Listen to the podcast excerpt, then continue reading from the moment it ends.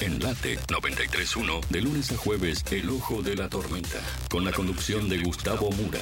Los temas de cada día. Información general, política, sociedad. Todo lo encuentras en El Ojo de la Tormenta. Con los columnistas de siempre. El Ojo de la Tormenta. Con Gustavo Mura. Por Late 931. Cuidado con el ojo de la tormenta.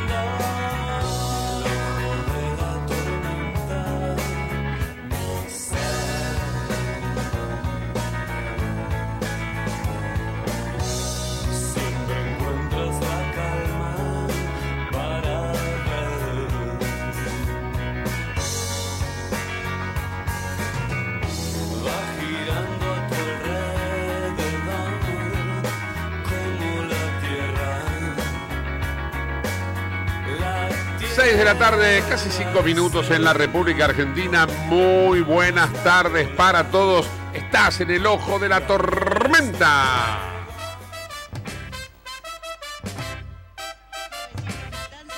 Tierra de chorros y tranzas. Lo que le pasó a este hombre pasa todos los días. Ese cartel de la gente pobrecita que ya no está podría llegar hasta la 9 de julio de muertos porque nadie denuncia. Si, no, si nadie va preso, ¿me entendés? Yo tengo, voy a cumplir 60 y salgo en esto todos los días a laburar, con miedo, con miedo por mis nietos en la escuela, con miedo. ¿Dónde está ese turro, hijo de puta, y perdoname de Kisilov?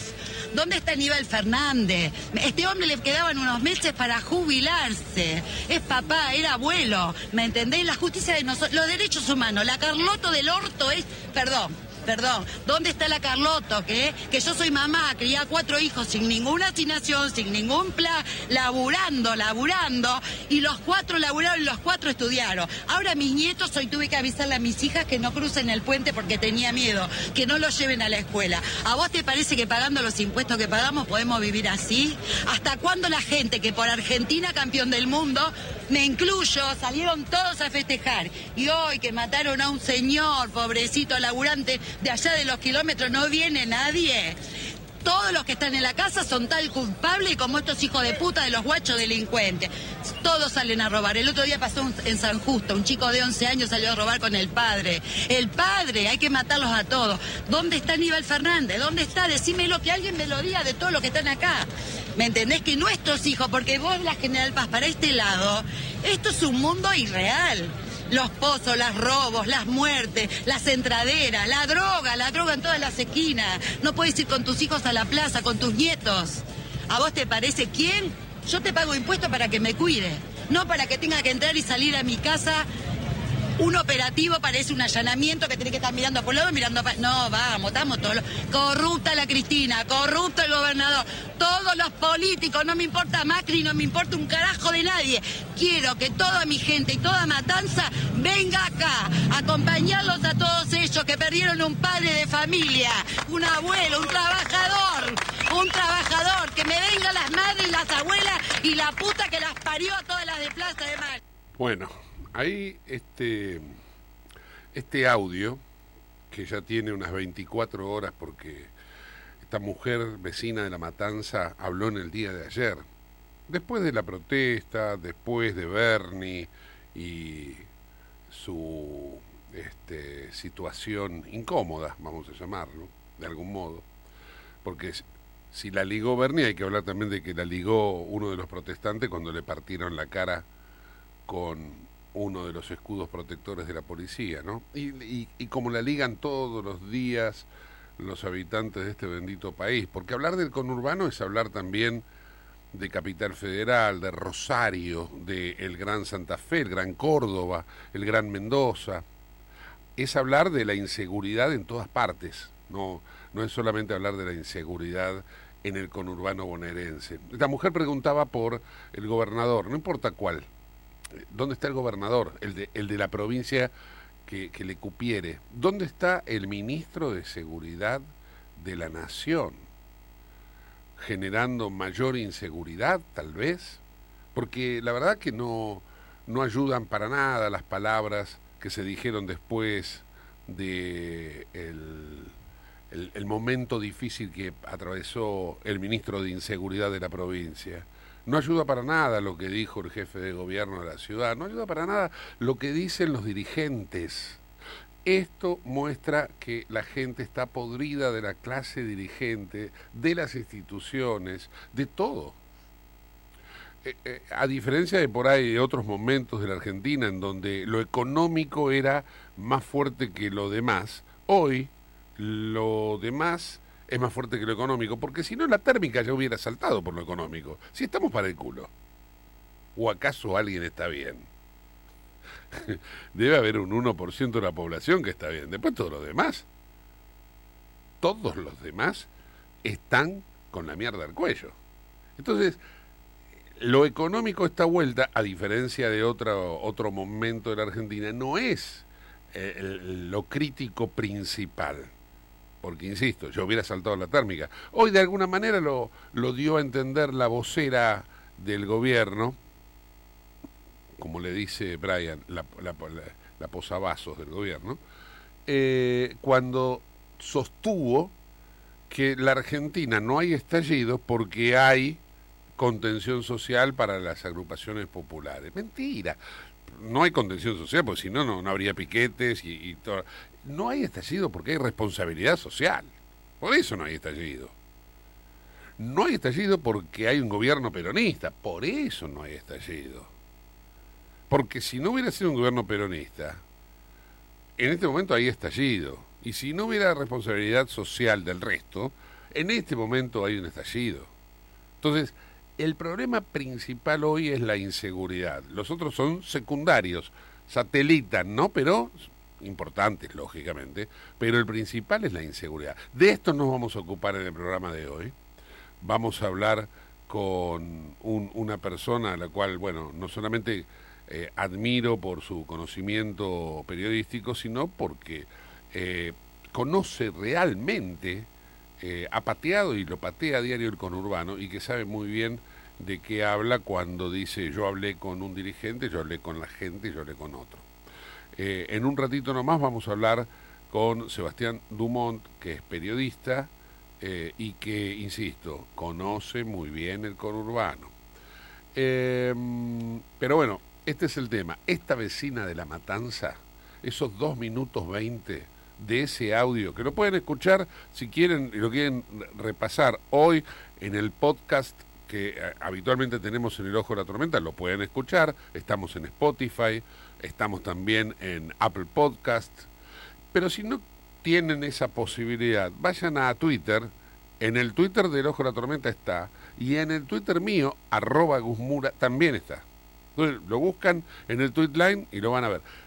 Es, la verdad es la, radio, la radiografía del el conurbano, lo que siente la mayoría de la gente. Lo expresó una vecina en La Matanza, lo podía haber expresado una de Quilmes o una de, de Villa de Lina, en la zona norte, en San Isidro. Lo podría haber expresado alguien del conurbano de Rosario o alguien de los barrios periféricos en Córdoba. Es lo que siente muchísima gente.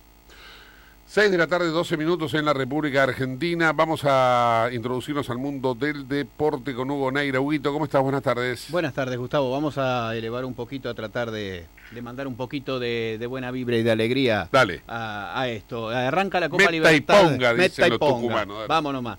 Este, arranca la Copa Libertadores y la Copa Sudamericana hoy martes con cinco equipos argentinos en la participación. Te vamos a eh, desgranar cuáles son los equipos, cómo pueden ser las formaciones. A partir de las 7 de la tarde eh, comienzan los partidos, así que tenemos con qué distraernos y con qué eh, aislarnos un poquito de, tanta pálida de repente. También vamos a hablar de los nuevos premios que da tanto la Copa Libertadores de América como la Copa Sudamericana, imitando a lo que se hizo en la UEFA, han aumentado en un 21 o 23% los premios. Estamos hablando de mucho dinero para las arcas de los equipos. Las novedades de Boca Juniors, las buenas y las malas. eh, y también las novedades de el sub-20 mientras seguimos a la espera de la confirmación oficial por parte de FIFA que no puede demorar mucho tiempo más Gustavo para confirmarnos como sede. ¿Cuáles son los indicios que en estas últimas 24 horas nos confirman más que estamos ahí cerquita de organizarlo? Ahí está, bien, perfecto. Bueno, ahora vamos a un auspicio, pegadito al auspicio, entonces la entrevista, charla, nota con el querido amigo Sebastián Dumont. Dale, vamos. Auspicia este programa Autopiezas Pana. Más de 30.000 productos en stock y más de 30 años brindando seguridad para tu vehículo. No te olvides de visitarlos en la web pana.com.ar o llamarlos al 42504220. Autopiezas Pana, tu socio estratégico. Dirección Avenida La Plata 1933, Quilmes Oeste. Estamos en comunicación con Sebastián Dumont, que además de ser mi compañero en Canal 26, es una de las personas que conoce muy bien todo lo que tiene que ver con la política del conurbano. Y hoy ha hecho una declaración muy fuerte, me parece a mí, Sergio Berni, con respecto a que dice que le tiraron un muerto. Sebas, ¿cómo estás? Buenas tardes. Oh, hola Gustavo, ¿cómo estás? Un placer charlar contigo. Igualmente. Sebas, ¿vos, vos creés en esta versión de Bernie de que le tiraron un muerto? No, no, la verdad que no. La verdad que no. Digamos, no, no, no conozco el caso puntual de, de si podría haber alguna motivación de alguna interna sindical o algo por el estilo en el caso puntual de, de- del fallecimiento de- del trabajador de, colectivos, el chofer de colectivos que se dio ayer en la madrugada de Barrientos, ¿no? Este hombre que, que estaba a punto de jubilarse y que, que le quitaron la vida. Ahora, llevarlo a ese terreno me parece que no tiene demasiado sentido, sobre todo si uno conoce lo que pasa a diario en el Gran Buenos Aires, en La Matanza en particular, pero ni siquiera en La Matanza el problema es de esta característica, es en todo el Gran Buenos Aires. O sea, hoy la verdad que uno sale y, y no sabe si va a volver. Y la verdad, digamos, llevarlo a que le tiraron un muerto a Verne me parece una, una declaración temeraria, te diría, Gustavo. Sí, sí No, no, no, no, no creo que haya. A, a ver, digamos, salvo que el ministro tenga información que por supuesto uno no tiene y que debiera rápidamente estar presentándola en la justicia, me imagino, no en los medios de comunicación. Y bueno, acabas de dar, me parece a mí, con la tecla, ¿no? Porque entonces, si lo tiran los medios de comunicación y no lo lleva a la justicia, está banalizando el incidente, el incidente de fondo, ¿no? Es decir, la muerte de un trabajador. Pero, por supuesto, la muerte de un trabajador y banalizando la realidad de, de cómo viven la gran mayoría de los habitantes del, del Gran Buenos Aires eh, en estos tiempos, y no solo de ahora, sino ya desde hace un largo plazo hacia atrás. Eh, La verdad es que eh, nadie está seguro en el Gran Buenos Aires y el ministro, que debiera ser el que supuestamente garantice esa seguridad, eh, lo hemos visto a lo largo de todos estos tiempos, más siendo un comentarista de la realidad que un ejecutor de políticas para resolver esta problemática. Así que la banalización yo creo que es, en caso puntual de, lo que le ha sucedido al, chofer Barrientos, pero también es una banalización permanente de lo que efectivamente está sucediendo y que el ministro en muchos casos más se ha encargado de comentar que de resolver, porque está a la luz y, es muy claro que el problema de la inseguridad no se ha resuelto en la provincia de Buenos Aires. Te diría que, al contrario, si uno observa los números y las estadísticas, probablemente estemos ante, ante un crecimiento exponencial eh, del delito en el tiempo. Es decir, no, no quiere decir que ahora haya más delitos que hace un año o dentro de un año vaya a haber más delitos que ahora. Pero si vemos la carrera de lo que fue pasando en estos últimos 15, 20 años en la provincia de Buenos Aires, bueno, efectivamente estamos claramente peor que antes. Eh, eh, teniendo en cuenta este diagnóstico, Sebastián, eh, por ejemplo, ¿hay solución para un, un- crecimiento tan ya agravado de la situación? Si esto fuera una, una situación biológica, podríamos decir, eh, ya está descompuesto este cuerpo. Entonces digo, ¿hay forma de ir hacia atrás? A ver, a mí me parece que, que soluciones, soluciones mágicas, como muchos imaginan que pueden hacerse instalando una cámara más o una cámara menos, o incluso te diría la, la solución que, que venían pidiendo los, los choferes de colectivos de que les instalen una cabina para poder, digamos, estar más seguros a la hora de conducir, eh, eh, que incluso hasta te diría que, que- que- que tiene cierta injusticia, ¿no? Porque uno entiende al trabajador, pero también tiene que entender a los pasajeros, ¿no? Es decir, una cabina para quién, para los choferes, y si los delincuentes ingresan al colectivo, ¿qué hacen? ¿Matan al resto de los pasajeros? Digo, eh, ¿cuál es la seguridad para el pasajero que también tiene el mismo derecho de estar seguro como un conductor? Claro. A ver, me, me parece que, que soluciones mágicas no las hay, que para encarar en serio una resolución del tema se requiere una planificación y políticas de Estado a largo plazo, explicitar esto con claridad ante la población. Pero ahí vos encontrás otro gran problema, Gustavo. ¿Qué dirigente político en la Argentina hoy puede sentarse a explicarle a la población de la provincia de Buenos Aires que este es un camino que habrá que emprenderlo, que va a durar mucho tiempo y que en el tránsito en él seguirán pasando estos episodios porque indefectiblemente no se puede resolver de un día para otro. El problema de fondo es que no hay ningún político argentino que genere la confianza para que los bonaerenses o los argentinos estén dispuestos a tener que sobrellevar todavía años muy difíciles. Y de allí también el cansancio y la bronca y el entendimiento de aquellos choferes que se levantaron contra, contra Sergio Berni, no porque uno justifique, lejos estamos de justificar la violencia, pero sí hay que entender la situación. Entonces, eh, resolverlo va a llevar mucho tiempo. Requerirá de políticas de Estado, te diría, multi, multisectoriales. Esto no se resuelve poniendo más cámaras o se resuelve poniendo más policías en la calle.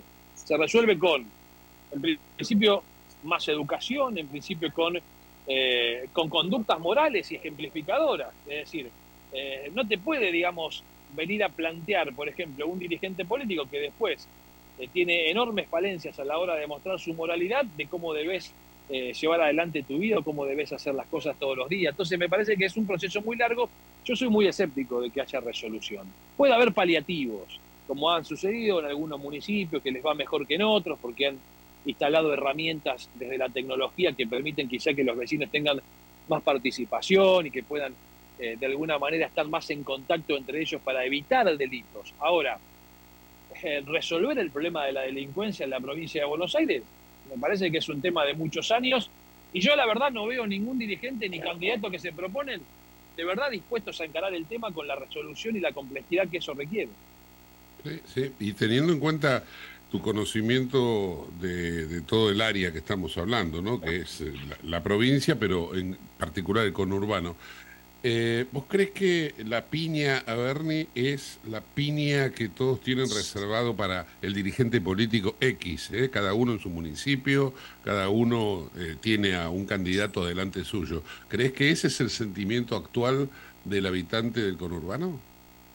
En, en gran parte sí, en gran parte sí. Eh, en gran parte estoy convencido que hay una, hay una bronca muchas veces contenida, eh, bronca que por momentos se convierte en resignación, eh, y esto obviamente afecta también a la hora de, escoger opciones electorales, porque hace mucho tiempo que en la Argentina no, eh, no, no se vota por lo que uno quiera, sino que se termina escogiendo por el mal menor, o lo que uno entiende es el mal menor en una elección. Todo eso eh, ha llevado a una acumulación de, de bronca, por un lado, de sazón por el otro, y sobre todo cuando suceden estos episodios que son explosivos, de alguna manera, porque, porque, porque las características del episodio, nada más ni nada menos que, que una muerte siempre lo es, eh, y es angustiante y por supuesto genera otro tipo de, de sentimientos, eh, se terminan generando este tipo de acciones como consecuencia, Gustavo, de que la gente se ha cansado de que le digan siempre lo mismo y que en realidad suceda siempre lo contrario a lo que le dicen o no suceda absolutamente nada.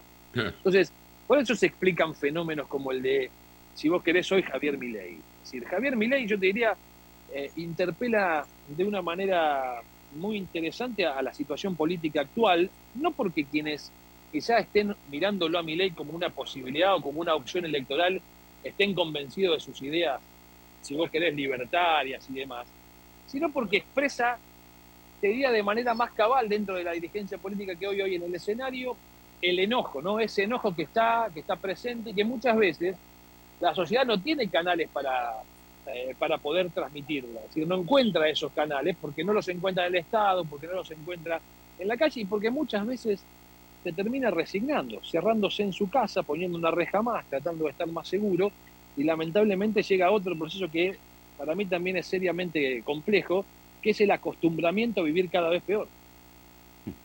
Por último, Sebastián, eh, vos que también no solamente consultás, como acabas de, de describir, o auscultás el sentimiento de la gente, también sos hombre de consulta de los dirigentes políticos. ¿Esto ha calado en, los dirigen- en la dirigencia política bonaerense o, o- nacional, de alguna manera? Sí, a ver, eh, eh, es, a ver, es difícil la respuesta, no porque sea complejo explicarlo, sí porque eh, yo veo una dirigencia política territorial, sobre todo, eh, en- preocupada por estos temas porque son los que están en el primer mostrador del Estado, que son básicamente los intendentes. Eh, preocupados sí, ocupados no, no todos de la misma forma. Eh, cuando suceden estos episodios, y bueno, dice, ojo que nos puede pasar a cualquiera de nosotros. Yo te voy a contar una charla que tuve con, con un intendente la semana pasada, eh, del conurbano bonaerense, y él me mostraba un trabajo de estudio de opinión que a mí me pareció muy significativo, porque él decía, ojo, eh, el estudio que le habían llevado, ¿no? gente que, que trabaja hace mucho tiempo con esa persona, justamente ocultando el, el sentir de, de- de la gente que vive en su municipio, que en definitiva Sí. son bonaerenses y son habitantes del conurbano. Sí. Dice, mira, esto es peor que el 2001, me decía. Es peor que el 2001. Y digo, ¿por qué? Porque ya el enojo excede solamente al dirigente político. El enojo es hacia la cosa pública. Es decir, hoy hasta está en riesgo un empleado municipal, que está en el mostrador y que viene alguien a hacer algún trámite y no encuentra la respuesta adecuada, o si el empleado municipal no le responde de manera adecuada, está en riesgo de ser agredido. Y esto es un proceso de eh, degradación muy preocupante y obviamente están preocupados los intendentes. Ahora, eh, ¿se preocupan o, o asoma su preocupación cuando suceden estos episodios, al menos a, a la luz pública?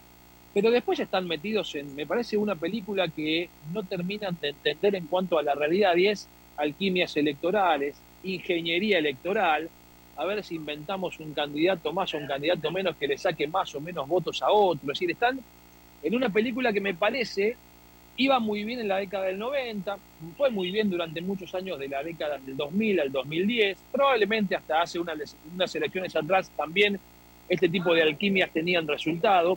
Ahora, con este desgaste, con este cansancio del que estamos hablando, me parece que pensar solo la política desde las eh, alquimias o desde la ingeniería electoral es un enorme error y yo sigo sosteniendo, eh, puedo equivocarme por supuesto, que vamos a una elección inédita en la Argentina y básicamente en la provincia de Buenos Aires. ¿Por qué? Porque me parece que los políticos no están midiendo esto que estamos hablando en, en la, en la charla, es decir, e- ese sentimiento que hay, que se expresa con la piña Berni de alguna forma, eh, ¿cuál va a ser la piña electoral? Pregunto yo. Claro. Metafori- metafóricamente, ¿cuál va a ser la piña electoral? ¿La ven venir a la piña electoral o no la ven venir? ¿O están enfrascados en, en realidad, vamos a controlar el, el enojo presentando un candidato que nos responda y que le saque votos al candidato que supuestamente se lleva las mayores preferencias de los enojados? Eh, eh, siguen en esa lógica y yo no sé Sí, si sí, lo sí. que está pasando tiene esa misma lógica, ¿me entendés? Sí, No estoy seguro de que siga teniendo la misma lógica. Y esto sería, analizar esto sería entrar en, en- la rosca de ellos. Y a mí me quedó eh, en, en esta charla esta biopsia que hiciste de las circunstancias que está atravesando hoy ese corte de la sociedad. Que ojalá, y esto ya es para cerrar, que siga siendo una biopsia y que no tengamos que hablar de autopsia. Sí, claro. Eh, bueno, eh, eso es cierto. Yo digo, el prisma con el que la política sigue mirando la realidad, eh, a mí me parece que es un prisma que la sociedad en general se ha modificado o tiene otro prisma. La sociedad mira la realidad con unos anteojos que la política mira con otros anteojos. Eh, unos los miran con anteojos, si querés, multifocales y la política los mira con anteojos negros. Entonces miran dos realidades distintas. Tal cual. Sebastián, agradecido por este análisis y la información y todo. Te mando un fuerte abrazo. Abrazo, Gustavo, un placer como siempre. Chao, hasta luego. Sebastián Dumont, en el ojo de la tormenta.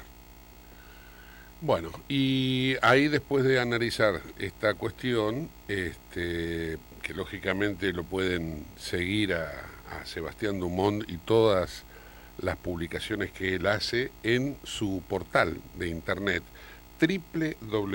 www.elembudo.tv porque él tiene un programa de televisión que sale por YouTube elembudo.tv ahí Sebastián Dumont los pone eh, al día con todo lo que ocurre en el conurbano bonaerense www.elembudo.tv ¿eh? Sebastián Dumont. 18, 28 minutos en todo el país. Vamos con información deportiva Huguito Neira. Como te decía Gustavo, a las 19 horas comienza a rodar la pelota en la Copa Libertadores para River Plate. Va como visitante en el Hernando Siles contra el Die Strongest, el arbitraje del venezolano Jesús Valenzuela. Mete cuatro cambios de Micheli con respecto a la Ajá. última formación, se mantiene Armani obviamente, luego juegan Herrera, Mamana, Paulo Díaz, Enzo Díaz, Aliendro, Enzo Pérez, Paravecino, Paradela, Solari y Beltrán, que va a ser el único punta. Las modificaciones son Herrera por Casco, Mamana por González Pires, Palavecino por De la Cruz y Solari por Nacho Fernández, una de las más sorpresivas. Hugo. Dijo de Michelis que es inhumano jugar ahí. ¿Vos jugaste ahí, Hugo? No, no, no me tocó jugar en, en Bolivia, no me tocó jugar en la altura, lo máximo que tuve mil, 1500, 1600 metros en Centroamérica y Ajá. se sentía un poquito de ahogo después de un pique, imagino con la altura que hay en La Claro. Paz y en otros lados. Sí, de Michelis eh, le tocó jugar, le tocó jugar varias veces. Ahí que son 3.600, ¿no? Sí, más o menos, sí, Qué sí, va. es muy, es muy, es muy difícil. Ayer Arriaga estaba en 4.500 metros.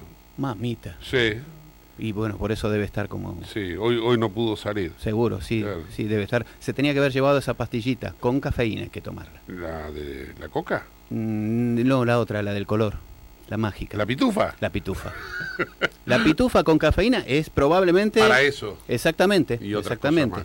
Bien, las seis y media de la tarde en la República Es un gol. Argentina. Sí, claro, obviamente. Vamos a hacer una pausa y volvemos en instantes. Dale. Vayas donde vayas, llévanos contigo. Siente el otoño en late. 931.com.ar Diario El Sol, el matutino del Gran Buenos Aires.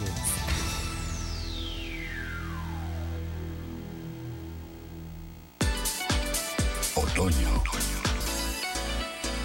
Late, late.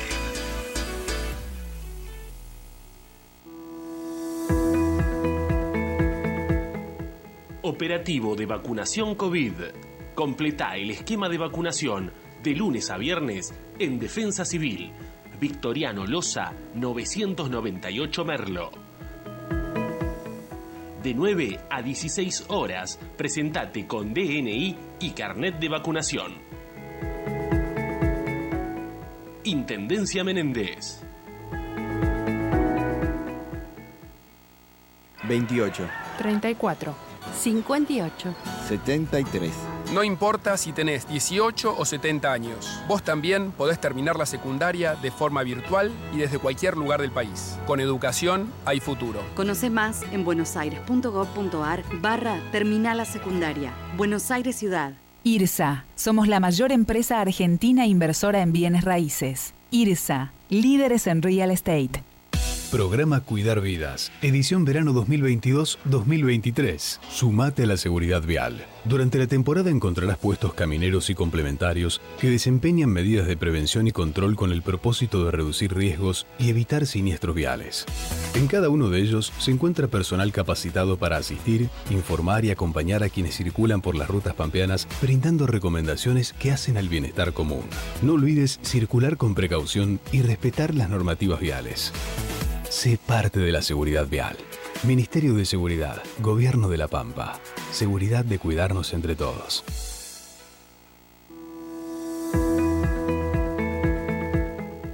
Operativo de vacunación COVID. Completa el esquema de vacunación de lunes a viernes en Defensa Civil. Victoriano Loza, 998 Merlo. De 9 a 16 horas, presentate con DNI y carnet de vacunación. Intendencia Menéndez. En Late estás escuchando El Ojo de la Tormenta con Gustavo Mura.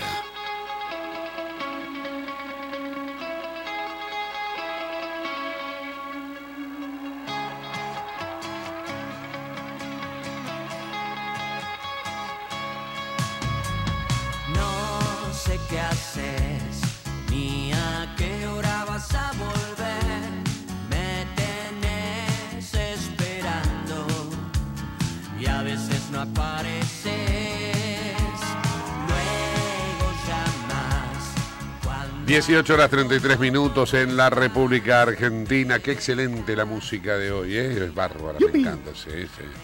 Me encanta, para un velorio. Vamos con información deportivo Goneira. Dale, por favor. Me hiciste acordar un amigo que decía, lo Sí. mirás la cara y no sabes si está en un velorio y en un cumpleaños de 15. Inexpresivo totalmente. Dale, vamos. Por un muchacho del fútbol, lo decía. Hoy es un reconocido dirigente de un equipo grande. Argentinos Juniors recibe Independiente del Valle. Sí, por Román lo decía.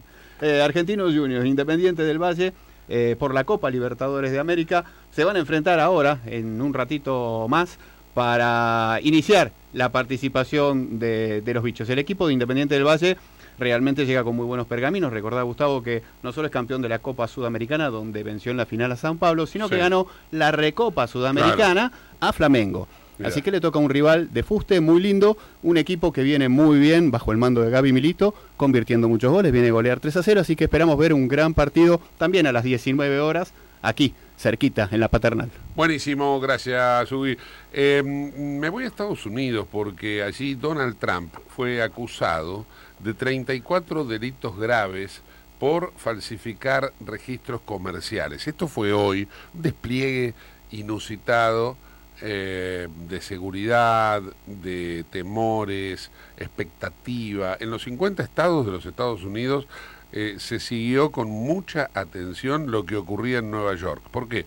Porque si Trump quedaba detenido, hoy prendían fuego las principales ciudades de esos 50 estados, porque están enardecidos eh, pensando que les pueden llegar a quitar eh, la esperanza blanca al republicanismo, ¿no? ¿Por qué eh, quitar? Porque Trump es el único de los precandidatos presidenciales que se lanzó. Hay, hay que entender lo siguiente, todavía tiene que ir internas al Partido Republicano y tiene que también definir eh, el Partido Demócrata, que es el oficialismo. Como Joe Biden, que es el presidente, todavía no dijo si va a seguir o no, biológicamente muchos consideran que no está en condiciones de seguir, con lo cual habría que hacer una primaria eh, y no hay definición concreta sobre el sucesor. Lo mismo está pasando en el Partido Republicano, que el único que se atreve de alguna manera a, no sé, a tocarle los, los bigotes al tigre es Ron DeSantis, que es el gobernador de Florida. Pero ¿qué pasa? Donald Trump en este momento es el tipo que más eh, votantes tiene dentro del republicanismo. Ron DeSantis hoy perdería si se presentase en una primaria contra Donald Trump. El tema es el siguiente. En la interna perdería. Ahora, si fuera el candidato presidencial Ron DeSantis, es probable que DeSantis fuera el próximo presidente. ¿Por qué? Porque es una persona más confiable que Donald Trump y los moderados, esos que van de un partido al otro, podrían apoyarlo. Van de un partido al otro, pero no comprometen el voto interno, es decir, no votarían nunca una primaria, pero frente a la posibilidad de elegir entre un republicano sano y un demócrata sano también, eligen al republicano. Entre un republicano loquito como Donald Trump y un demócrata sano, van al demócrata. Esto es lo que está pasando. Fíjense ustedes qué loco, ¿no? Esto, eh, así se está perfilando la próxima elección en los Estados Unidos. Cuestión que Donald Trump hoy, con estos 34 delitos graves por fa- falsificar registros, bla, bla, bla, todo lo que quieran, lo comparan con Al Capone, eh, lo comparan con Bill Clinton, bueno, todo lo que eh, ustedes puedan imaginar, Trump en este momento está volando a Florida, yendo a su casa en la zona de... es un poquito más arriba de Boca Ratón, eh, en Delray Beach. Ahí está su residencia, se llama Mar al Lago. Es una fastuosidad. Eh, creo que después de Disney es lo más grande que tiene Florida. Y en ese lugar hoy va a hablar a la noche Donald Trump. Se espera, eh, en este momento son las cinco y media de la tarde en Florida. Se espera que entre una hora o dos horas hable Donald Trump y bueno, veremos qué es lo que dice, veremos qué declara y veremos si incita a sus seguidores a prender fuego al país. Esto es lo que está pasando ahora en materia, en contexto de los Estados Unidos.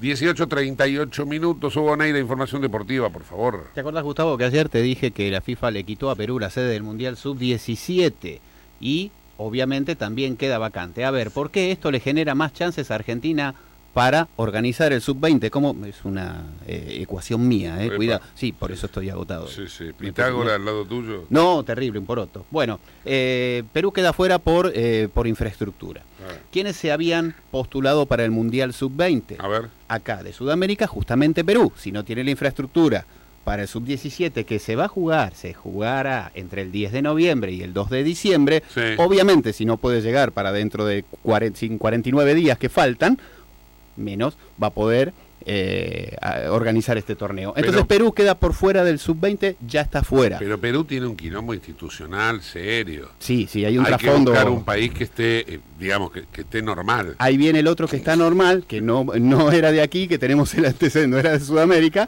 y que tiene el antecedente de haber organizado el Mundial recientemente, que es Qatar. Sí. ¿Cuál es el problema? Que el Mundial Sub-20, las fechas en las que se va a disputar los altos calores y las altas Claro. temperaturas, Claro. por ejemplo, hicieron que este Mundial se jugara en diciembre en forma típica. Sí. Entonces, mi ecuación es Qatar. Es probable que se lleve el Sub-17 que se va a jugar entre el 10 de noviembre y el 2 de diciembre Claro. y Argentina se queda con este mundial que se va a organizar ahora donde hay un montón de sedes y estadios que albergan Argentina es, que es un país estable, razonable. Entonces mi ecuación, eso no lo había tenido en cuenta, ¿ves? Ahora me, me desequilibras la ecuación, sí, Sí. ya tengo unas variables que no, no, claro, cambiamos las variables ahí. Bueno. Bueno, eso, eso es lo que, eso es lo que estaba pensando, confirmado el jefecito, ¿no? Ya lo dijimos ayer, como, como técnico de, de la sub-20, por la insistencia, no solo de Tapia, con eso no alcanzaba. Scaloni, Messi, hubo varios que le pidieron que continuara y, y revirtiera esa imagen que tenía con qué, porque ahora sí pueden venir, al ser obligación FIFA cederlo, pueden venir varios muchachos que no estaban. Buenísimo, gracias, Ubi. 20 minutos para las 7 de la tarde. Recién estábamos en Estados Unidos, ahora nos vamos a Brasil con el querido amigo Gustavo Segre. Hola Gus, muy buenas tardes, ¿cómo estás? Hola Gustavo, buenas tardes para vos, buenas tardes para la audiencia. Bueno, se están cumpliendo casi 100 días, los primeros 100 días del gobierno Lula. Y el balance, al margen de simpatías o antipatías ideológicas, es negativo. Negativo porque los ministros no se ponen de acuerdo, son 37, porque el mercado ve con preocupación esta nueva modalidad que ha planteado Lula de vincular el gasto público con la recaudación. Hasta hoy, para explicarle mejor a quien nos escucha, Brasil tiene vinculación económica con tres pilares, apoya la economía en tres pilares, el superávit fiscal, la libertad cambiaria y la meta por inflación con un Banco Central hoy totalmente autónomo, donde el presidente no depende del presidente de la República y no es el presidente de la República quien nomina al presidente del Banco Central. Lula quiere cambiar esta vinculación, quiere lo que él llama la nueva matriz económica, internamente se le dio el nombre de arcabouzo fiscal, donde en cambio de tener un techo al gasto público, que se vincula con el presupuesto del año pasado más la inflación del año pasado, y Brasil como Estado no puede gastar más que eso, ahora quiere vincularlo con la recaudación. 70% de la recaudación podría estar vinculado con el gasto público. El problema es que este proyecto, que debe ser aprobado primero por diputados y luego por senadores, y todavía no ha sido aprobado, no prevé cómo va a ser Brasil y su gobierno caso la actividad económica se reduzca y la recaudación también. Se especula que va a haber un aumento en la presión fiscal y esto no es bien visto por el mercado. Por el otro lado también hay una preocupación, sobre todo de los Estados Unidos, por la aproximación de Brasil con China. De hecho, hace unos 10 días hubo una misión comercial muy grande, más de 200 empresarios. Lula no pudo acompañarlos porque estaba con neumonía y debe viajar el próximo 11 de abril para ver al presidente chino Xi Jinping. Estados Unidos ve con mucha preocupación esta situación porque esto le puede generar un problema geopolítico donde Brasil, en lugar de mirar al occidente, mira al oriente y sobre todo al comunismo. Tiene muy buenos vínculos con Putin en Rusia, con Irán, con China, con las dictaduras de Nicaragua, Venezuela y Cuba, y esto no es nada simpático, ni siquiera para el presidente demócrata Joe Biden. De manera que hay que seguir esperando, pero te diría que la inicio, el inicio del gobierno Lula no está siendo como muchos de los que votaron a Lula lo esperaban. Para concluir, uno de los famosos que apoyó a Lula fue Paulo Coelho, un escritor, más de 350 millones de libros vendidos en el mundo. Bueno, dijo que se arrepentía de haberlo apoyado a Lula y que lo que veía no le gustaba nada. Esa es la realidad hoy de Brasil. Un abrazo muy grande y hasta la semana que viene. Hasta la semana que viene, querido amigo. Eh, ahí está entonces Gustavo Segre, socio director de Center Group y analista internacional, con esta versión de Brasil de la centro izquierda que se pasa a la izquierda, ¿no? Tradicional del comunismo. Eh, bueno, 18.44 minutos, información deportiva. Hugo Neira. Muy bien, también comienza la Sudamericana, como bien lo dijimos, Gustavo, a las 19 horas. La Sudamericana va a tener tres turnos, 19, 21 y 23 horas, con participación de tres equipos argentinos justamente. A las 19 en Chile, por el grupo E, Newell's Old Boys de Rosario va a enfrentar al Audax italiano en el estadio de Rancagua, donde es local O'Higgins de Rancagua, con arbitraje uruguayo, Gustavo Tejera, que es conocido por todos nosotros, sin Pablo Pérez, que está preservado para el clásico. A ver, News no viene bien, acaba de perder, de terminar goleado con, con Estudiantes de La Plata, 3 a 0, y se le viene el clásico rosarino. Central viene al revés, viene con un buen envión, viene de ganar eh, como local, convirtiendo tres goles, así que está complicado. Sforza tampoco forma parte de la delegación, tiene un esguince, hay que ver si llega para el partido del fin de semana que puede, puede llegar a tener algún detonante cuando también hay otro técnico de la zona de Santa Fe, de la provincia de Santa Fe, que ya se quedó sin trabajo, Gustavo. Bien, bueno, atentos con el tema de la ley de alquileres, porque el super, super ministro, Sergio Massa, quiere dar de baja esta ley, pero este, aparentemente no encontró todavía el camino legal. Esto lo ha charlado con el presidente de la Nación. Eh, considera Massa que eh, frente a los exorbitantes precios, a la retracción de la oferta en inmuebles, entonces hay que modificar la ley de alquileres, pero por ahora no, no, no se puede hacer nada. Y otro tema que tenía para comentar tiene que ver con que ayer mencionábamos que si no aparecían sus, eh, los sucesores, los herederos de María Kodama o de Borges, bueno, todo esto iba, toda la obra de Borges iba a pasar al Estado. Aparecieron sobrinos de María Kodama. Habrá que pedirles, lógicamente, eh, los antecedentes a estos sobrinos. Habrá que ver si son sobrinos de verdad o le plantaron sobrinos a María Kodama para quedarse con la guita de Borges, ¿no? Pero bueno, esto es lo que hay ¿eh? en la Argentina del día de hoy. Hugo Neira, información deportiva, dale, vamos. El segundo partido de la Copa Sudamericana con presencia argentina en Venezuela, Estudiantes de Mérida, será local del San Lorenzo de Almagro del Gallego Insúa. Esto es por el grupo H, el tentativo 11 que tiene Insúa pensado es Batalla, Pérez Gatoni, Hernández, Giai, Elías, Martegani, Braida, Bomberger, Blandi y Barrios. Ahí estamos, perfecto. Bueno, tenemos que hablar un poco de economía, tenemos que revisar los números de la Argentina. Vamos con un auspicio y pegadito me voy a hablar con el economista Aldo Abraham. Dale, vamos. Auspicia este programa CRIBE. CRIBE es un centro de rehabilitación integral que está ubicado en Villa Ballester, provincia de Buenos Aires. Certificados con normas de calidad ISO-IRAM. El centro CRIBE ofrece, entre otras terapias, tratamiento de rehabilitación por ozono. La página web es www.cribe.com.ar, sino en facebook.com barra cribecom. CRIBE queda en Independencia 5182 Villa Ballester.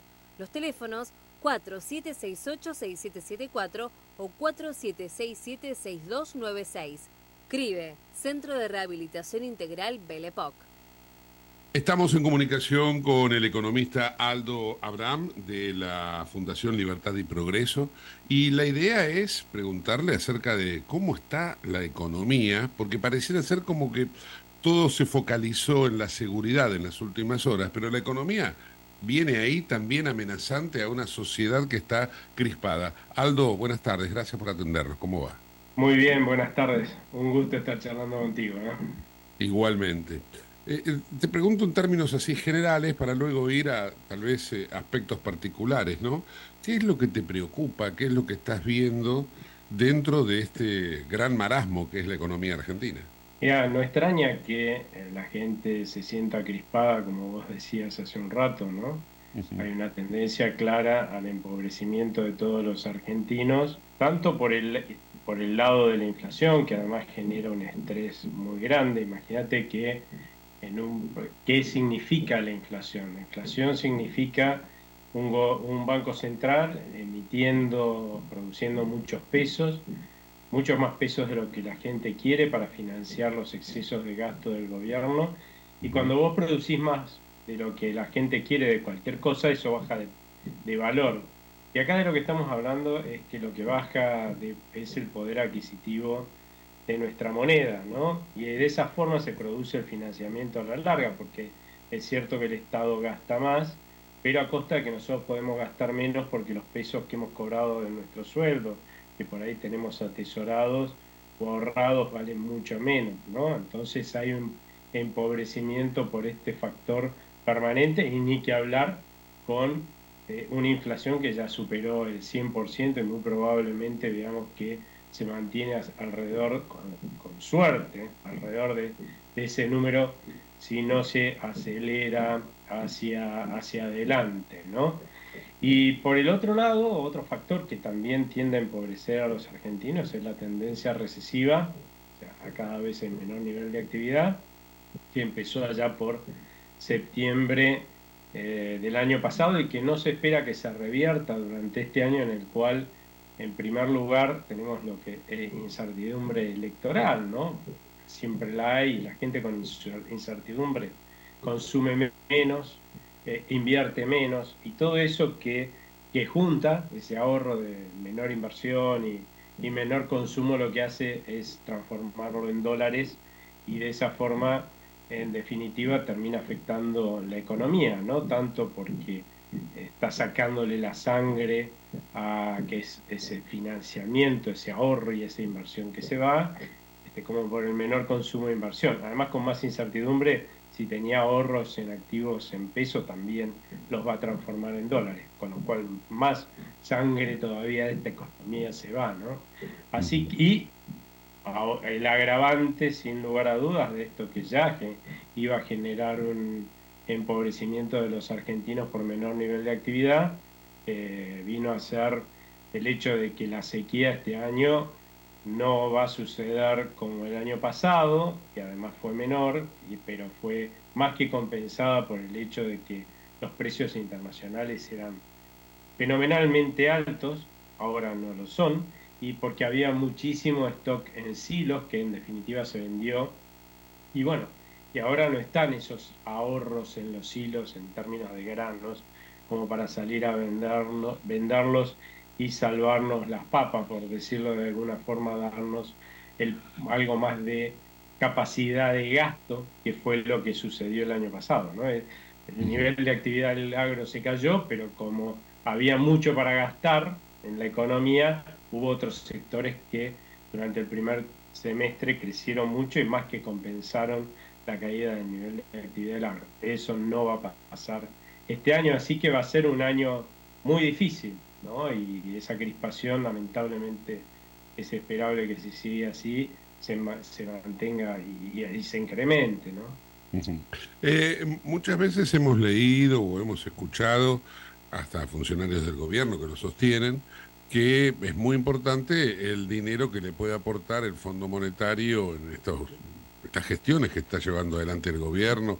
Eh, pero ahora sucede que en el día de hoy se conoció que el fondo pidió achicar más el gasto público para cumplir con la meta fiscal y de esta manera entonces se pone en la mira los subsidios, la asistencia social, una asistencia social que, bueno, eh, te saco la economía y te meto un poco en la política, pero que siempre están ligados, van de la mano, ¿no? Hoy habló la, la, vocera del gobierno y dijo que si no fuera por la asistencia social, tendríamos estallido social. Entonces, digo, le van a quitar eh, asistencia social a las organizaciones populares, entonces va a estar justificado el estallido que el gobierno anticipa. Eh, además va a haber aumento de tarifa de acuerdo a lo que pide el Fondo Monetario. ¿Lo estás viendo esto desde la economía, esta incidencia en la política y en lo social, no, Aldo? A ver, yo no creo que este, eh, el ajuste del gasto necesariamente tenga que pasar por la asistencia social. Si llega a pasar por la asistencia social, como está pasando también por el tema de las jubilaciones, eso tiene más que ver con la decisión política del gobierno de no tocar el gasto de la política. ¿Sí? Acá, en realidad, el gran problema es cómo se han movido desde el gobierno hasta ahora, porque la recaudación viene por debajo de, eh, debajo de la inflación, fundamentalmente por dos factores. Uno, por la recesión, esta que claramente es responsabilidad del gobierno, porque en definitiva la mala gestión es la que lleva a que los argentinos dudemos sobre el futuro de nuestro país en definitiva querramos tener menos pesos, transformarlos en dólares, menos activos también, ¿no? Más, menos ahorros acá dentro de la Argentina y consumir e invertir menos. ¿no? Y por el otro lado, eh, también hay un factor que es el año pasado, para poder cumplir con las metas con el fondo, lo que se hizo fue toda esta liquidación de soja 1 y 2, que ahora se quiere repetir, pero eso tiene, es pan para hoy y hambre para mañana, ¿sí? Lograron recaudar un montón el año pasado porque en el momento en que vos liquidás en forma anticipada las divisas, pagás las retenciones, pero claro, ahora durante estos primeros meses los embarques de soja salen, las liquidaciones de divisas ya se produjeron el año pasado, lo mismo que las retenciones, así que ni esas divisas ni esas retenciones están hoy, ¿no? Entonces, eh, debieron haber previsto esto con tiempo. Por otro lado, la verdad es que si uno mira lo que ha sido el acuerdo con el Fondo Monetario Internacional desde un inicio, ha sido de una generosidad increíble. Hoy la apuesta, yo creo, del Fondo Monetario Internacional y de todos los países, y eso se está demostrando en cada visita que hace tanto al organismo como en otros países el presidente o el ministro de Economía, apunta a sostener este gobierno para que no se profundice una crisis hasta que llegue, digamos, las elecciones y llegue un cambio de gestión, ¿no? Llegue el 10 de diciembre, por decirlo de alguna forma. A eso está apuntando todo, si no, no se justificaría que no solamente todas las metas son recalculables, fíjate que las vivimos recalculando, la verdad que venimos cumpliendo re poco del acuerdo firmado el año pasado, y sin embargo las recalculan, nos dan perdones que se llaman waivers, nos dan plata. El año pasado eh, los organismos internacionales nos dieron por arriba de los vencimientos cerca de 6 mil millones de dólares que nos los gastamos todos.